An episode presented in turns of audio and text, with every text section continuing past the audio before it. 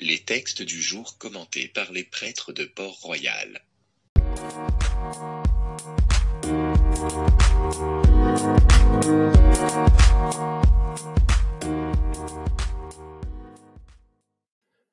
Évangile de Jésus-Christ selon Saint Jean.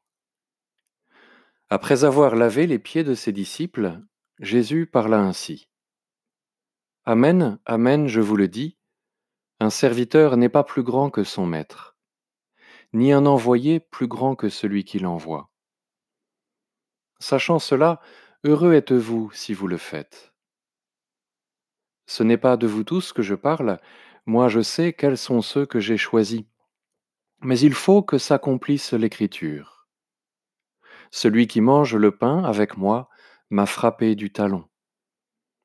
Je vous dis ces choses dès maintenant, avant qu'elles n'arrivent, ainsi, lorsqu'elles arriveront, vous croirez que moi, je suis. Amen, Amen, je vous le dis. Si quelqu'un reçoit celui que j'envoie, il me reçoit moi-même. Et celui qui me reçoit, reçoit celui qui m'a envoyé.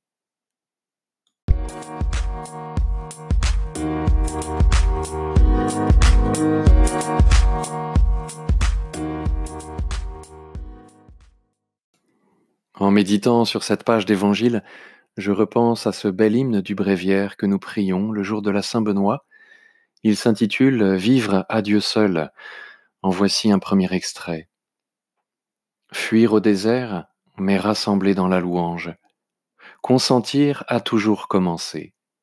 Traduire en patience le désir du royaume, pouvoir être trahi sans cesser de croire aux hommes.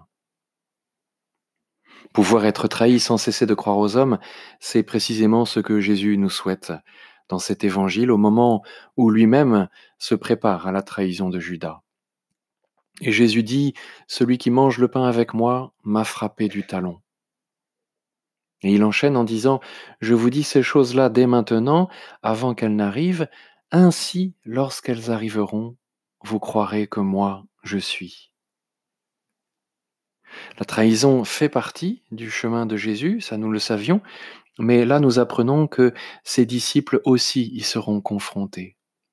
Pourquoi? Parce qu'un serviteur n'est pas plus grand que son maître.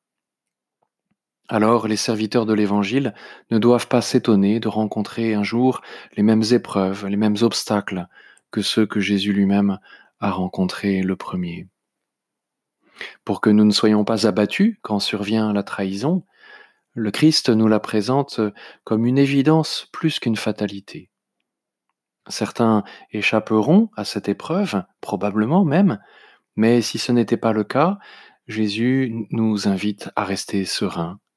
Il nous dit, bah oui, cela fait partie du chemin, de ce chemin de passion qui nous est décrit à l'avance.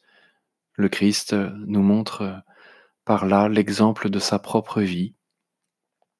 Il nous dit que ces épreuves, ces lâchetés ne doivent pas nous bouleverser.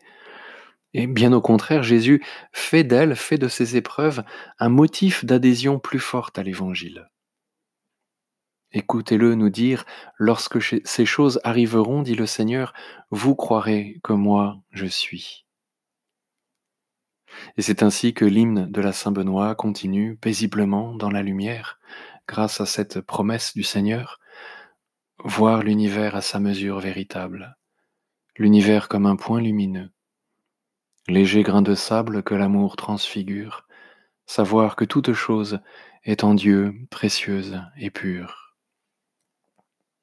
Jésus nous invite à ne pas nous raidir dans la crainte d'une trahison à venir, il nous enjoint plutôt de croire qu'au cœur de toute rupture, son amour, sa prévenance sont bel et bien en mesure d'apaiser nos blessures à la seule condition que nous laissions Dieu le temps dont sa grâce a besoin pour œuvrer en nos cœurs et les transformer.